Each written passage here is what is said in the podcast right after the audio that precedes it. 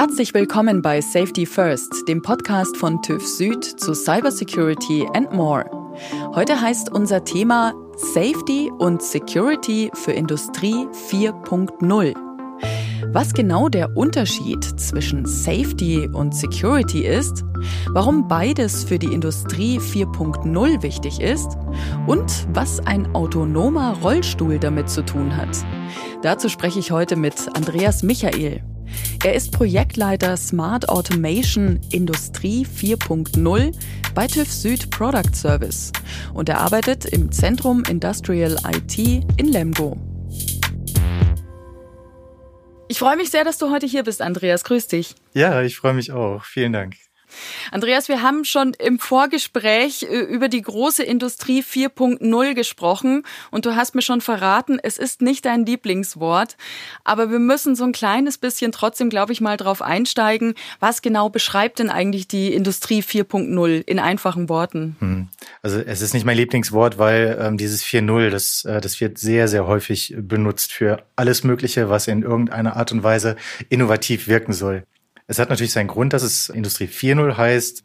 Die Innovationstreiber äh, von Industrie 4.0 äh, sind einmal das Internet der Daten und Dienste und einmal das Internet der Dinge. Internet äh, der Daten und Dienste kann man sich so vorstellen. Wir hatten vorher Zentralrechner, später dann kam das Internet und die PCs, also ein, ein Rechner für, für jede Person. Und heute reden wir über Big Data, Cloud Computing, Smart Services. Das Ganze ist das Internet der Daten und Dinge. Und konvergierend, also auf sich zueinander bewegend, gibt es jetzt das Internet der Dinge. Das sind physikalische Objekte und Geräte, die eine Sensorik, Aktorik und eine Intelligenz bekommen haben und somit ein, ein Embedded System darstellen. Und, ähm, Einfach auch ans Netz angeschlossen sind dann. Ja, richtig. Und äh, die können mittlerweile jetzt auch äh, kommunizieren. Äh, die haben eine gemeinsame Sprache, eine, eine Semantik bedeutet so viel wie, wir benutzen das gleiche Wort und wir wissen, was dieses Wort bedeutet. Und das können die Maschinen untereinander eben jetzt auch. Sie können miteinander kommunizieren und können sich verstehen, was sie sagen. Und das ist das Internet der Dinge. Und diese beiden Dinge haben sich aufeinander zuentwickelt und äh, ermöglichen jetzt komplett neue Services, die man so vorher noch nicht bedacht hat. Das Ganze bringt natürlich viele Vorteile, aber auch wieder neue Herausforderungen mit sich. Du bist jetzt Projektleiter der Smart Automation der Industrie 4.0 bei TÜV Süd im äh, Product Service. Woran genau arbeitest du da bei TÜV Süd? Ich arbeite erstmal im CIIT, das ist das Center for Industrial IT hier in, in Lemgo, da freue ich mich sehr drüber. Das ist ein, ein Science-to-Business-Verein, in dem Wirtschaft und Wissenschaft versuchen, die Anforderungen einer sicheren Umsetzung von Industrie 4.0 zu gewährleisten.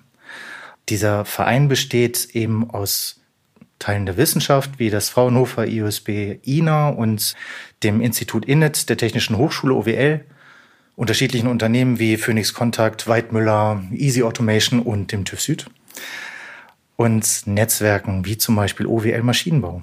Und ähm, ja, das ist sehr, sehr schön dort zu arbeiten. Es sind sehr viele äh, Spezialisten, aus dem operativen und aus dem, aus dem Forschungsbereich äh, dabei, Sicherheit im Bereich von Safety, Security und Kommunikation zu überdenken. Das große Thema Safety versus Security. Können wir da vielleicht ein bisschen drauf eingehen? Was ist denn eigentlich der Unterschied zwischen Safety und Security? Im, im Deutschen haben wir nicht so richtig den Unterschied. Es ist einfach alles Sicherheit. Genau, es ist alles, alles Sicherheit. Deswegen verwenden wir äh, auch die englischen Begriffe Safety und Security. Ganz kurz erklärt, im Bereich Safety verstehen wir, was kann die Maschine mir antun? Der Bereich Security bedeutet, was kann ich der Maschine antun? Zum Beispiel reden wir bei Safety von Gefährdungen im Bereich äh, der Mechanik oder der Elektrik. Mechanische Gefährdungen können so etwas sein wie Schneiden oder Quetschen. Elektrische Gefahren, Stromschläge, thermische Gefahren. Äh, das ist so das, was die Risikobeurteilung auch immer ausgemacht hat. Im Bereich Security reden wir jetzt von Bedrohung. Das kann sowas sein wie eine von außen kommende Schadsoftware, die auf mein System eingespielt wurde. Oder wenn jemand mein System obwohl ich es gar nicht möchte, verschlüsselt, also die Daten verschlüsselt und ich so keinen Zugriff mehr darauf habe. Ihr sprecht ja da auch in äh, deinem Fachbereich von einer völlig neuen Risikolandschaft, äh, die sich da auftut. Was sind denn so neue Szenarien, die man in der industriellen Fertigung vor der Digitalisierung jetzt noch nicht so auf dem Schirm hatte bisher? Also wirklich, wirklich neu sind die nicht. Die gibt es in der IT schon ganz lange. Das Wesen von Industrie 4.0 ist jetzt, dass viele Dinge aus der IT in die OT, äh, der Unterschied von IT und OT ist einmal äh, Informational Technology und Operational Technology. Auf dem Shopfloor ist es eben die OT. Und dass dort diese Gefährdungen noch überhaupt noch nicht so wahrgenommen wurden. Das kann so etwas sein, wie ich äh, gerade erwähnt habe, nämlich können Schadsoftwaren sein, das kann sowas wie Ransomware sein, also äh, Verschlüsselung von Daten, das können DDoS-Attacken sein, wo ich versuche mit ganz vielen Aufrufen eines Services diesen Service lahmzulegen. Also der Server ist dann einfach überfrachtet mit, äh, mit Anforderungen. Eine Gefahr der Vernetzung, der Kommunikation liegt aber auch durchaus im menschlichen Bereich. Viele Bediener von Systemen sind sich bestimmter Gefahren gar nicht bewusst, weil sie in dem Bereich keine, keine Ausbildung erfahren haben. Sind Spezialisten auf ihrem Bereich, aber in dem Bereich Security eben nicht. Und da braucht es einfach auch mehr Bewusstsein dafür, mehr Erfahrung und mehr Information darüber. Ja, ganz genau. Das ähm, ist eine große Aufgabe, die wir uns auch als TÜV Süd gesetzt haben mit dem Extended Risk Assessment. Dieses Extended Risk Assessment ist jetzt eben eine erweiterte Risikobeurteilung, die diese klassische Überprüfung von Gefahren im Bereich Safety durch die Überprüfung von Bedrohungen im Bereich Kommunikation und Security ergänzt. Und um die Unternehmen zu unterstützen, machen wir dann so etwas wie Trainings in, in den Bereichen Safety, Security und Kommunikation und ja, unterstützen eben auch bei dieser erweiterten Risikobeurteilung.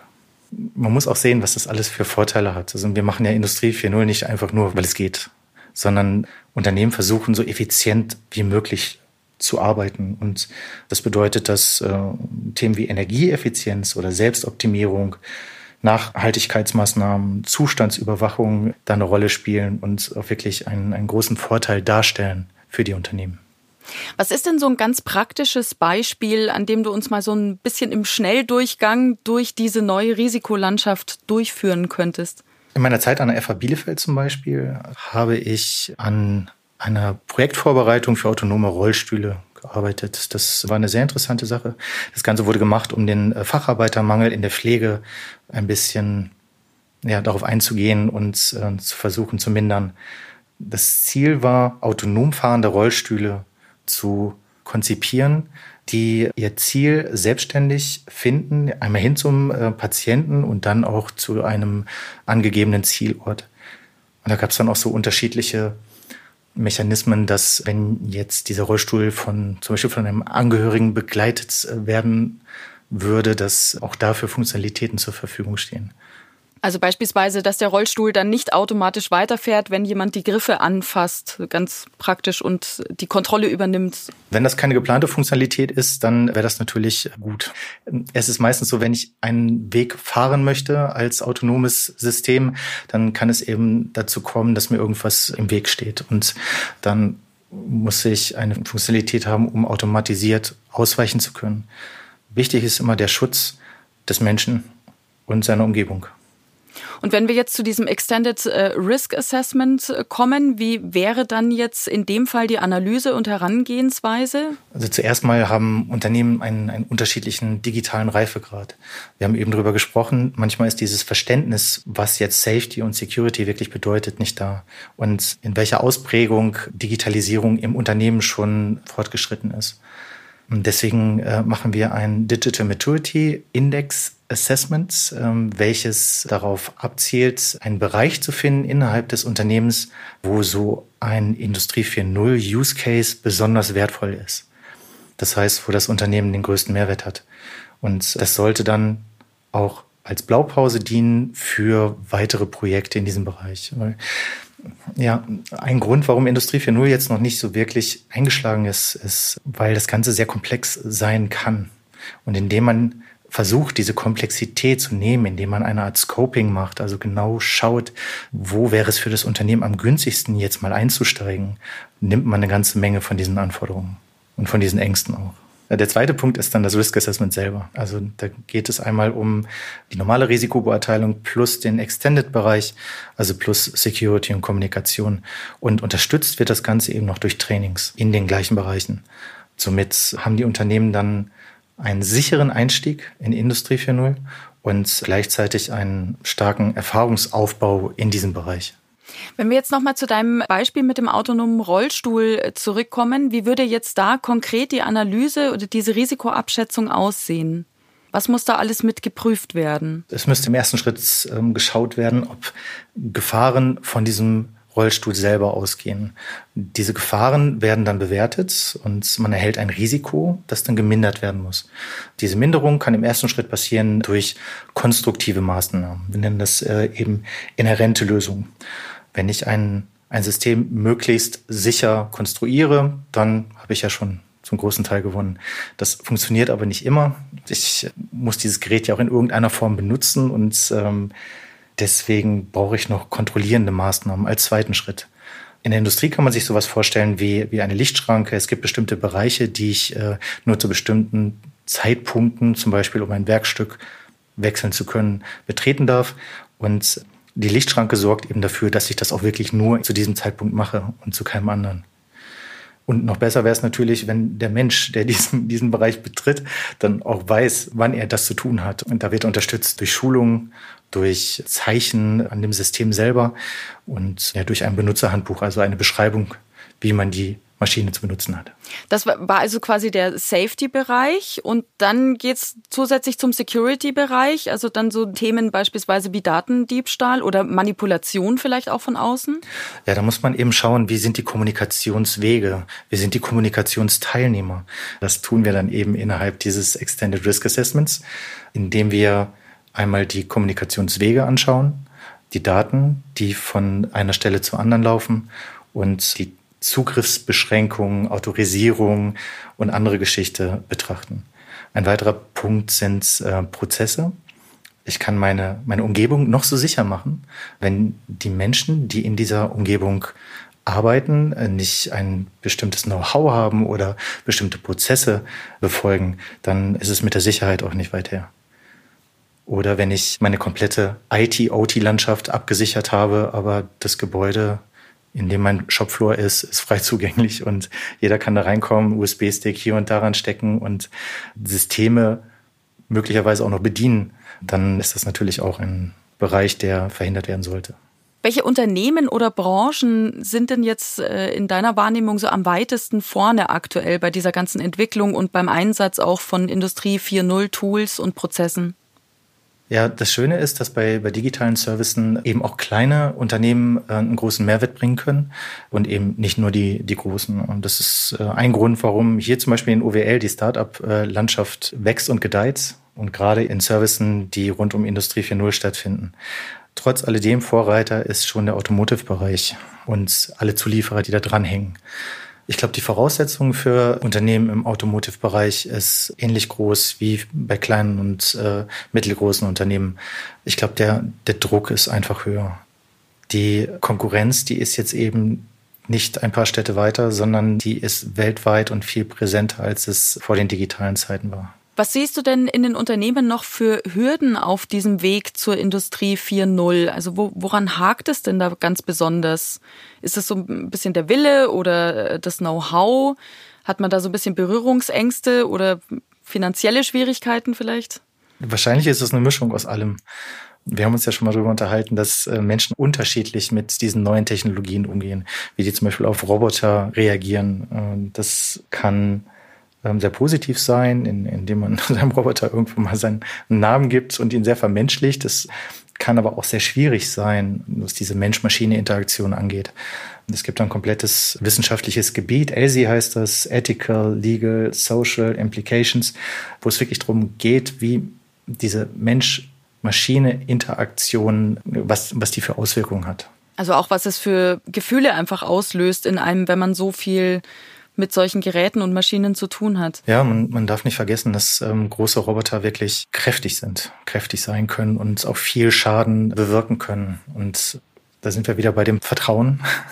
Wenn ich jetzt direkt neben so einem Roboter arbeiten muss, der mit einer nicht minderen Geschwindigkeit auf mich zukommt und äh, ich vertrauen muss, dass der auch wirklich anhält zur rechten Zeit. Ja, es, manchmal ist es nicht so einfach zu akzeptieren. Das ist bei dem Staubsaugerroboter wahrscheinlich noch ein bisschen einfacher zu ertragen als bei so einem Rollstuhl. Das ist wirklich so. Ich, ich selber habe so einen Saugroboter und ich bin sehr, sehr glücklich mit ihm.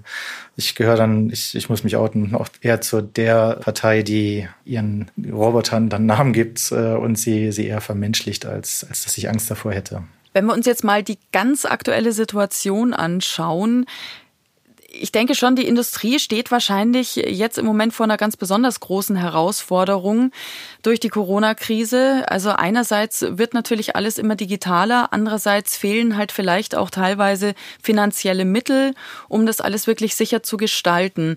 Glaubst du, wird diese Krise jetzt die Transformation hin zur Industrie 4.0 eher wieder ein Stück zurückwerfen oder im Gegenteil, jetzt wächst sie erst so richtig raus? Ich bin zuerst mal froh, dass die Krise uns jetzt erst getroffen hat und nicht schon vor drei, vier Jahren, weil wir beschäftigen uns schon eine ganze Zeit mit dem digitalen Business. Und viele Unternehmen haben bereits digitale Services, die sie auch in Zeiten von Corona anbieten können. Sie haben auch ihr komplettes Unternehmen so weit digitalisiert, dass es nicht mehr so entscheidend ist, dass alle Mitarbeiter im Office sein müssen. Die Kommunikation findet nicht auf dem Flur statt, sondern die findet digital statt. Das ist ein großer Vorteil. Also der Zeitpunkt hätte schlechter kommen können. Es wird den Unternehmen jetzt auf jeden Fall bewusster, was es bedeutet, wenn die alteingefahrenen Wege nicht mehr betreten werden können, sondern wenn es nur noch ein Business mit weniger Kontakt äh, geben kann. Und äh, das ist eben das digitale Business. Ich glaube, dass es durchaus von Vorteil sein kann, dass wir jetzt mehr oder weniger gezwungen wurden, digital zu arbeiten, digital zu produzieren. Ich glaube, dass das letztendlich positive Auswirkungen haben wird auf unsere Wirtschaft. Und siehst du da auch ein Bewusstsein für die Sicherheit oder geht es jetzt erstmal nur darum, alles zu digitalisieren, aber die Sicherheit hängt vielleicht so ein bisschen hinten dran? Hm, ja, leider, leider wird die nach wie vor weiter hinten dran hängen. Wer sich als Hersteller immer nur um den Bereich Safety kümmern musste und der Bereich Security nicht Teil seiner, seiner Konstruktion war, der tut sich wirklich schwer, in dieses neue Gebiet einzusteigen. Und die Unternehmen brauchen da auf jeden Fall Unterstützung. Sie sind sich dessen, glaube ich, bewusst der Schritt hin zu vernetzten Technologien ist aber noch ein weiter. Vielen Dank dir, Andreas. Gerne, vielen Dank. Alle Folgen von Safety First findet ihr unter tüvsüd.com slash podcast. TÜV T-U-V sud.com slash podcast. Abonniert uns gerne, wenn ihr keine Folge verpassen wollt. Und wenn euch Safety First gefällt, freuen wir uns natürlich sehr über eine gute Bewertung. Vielen herzlichen Dank fürs Zuhören und bis zum nächsten Mal. Safety First ist eine Produktion von TÜV Süd. Moderation Schleen Schürmann. Redaktionelle Arbeit und Audioproduktion Ikone Media.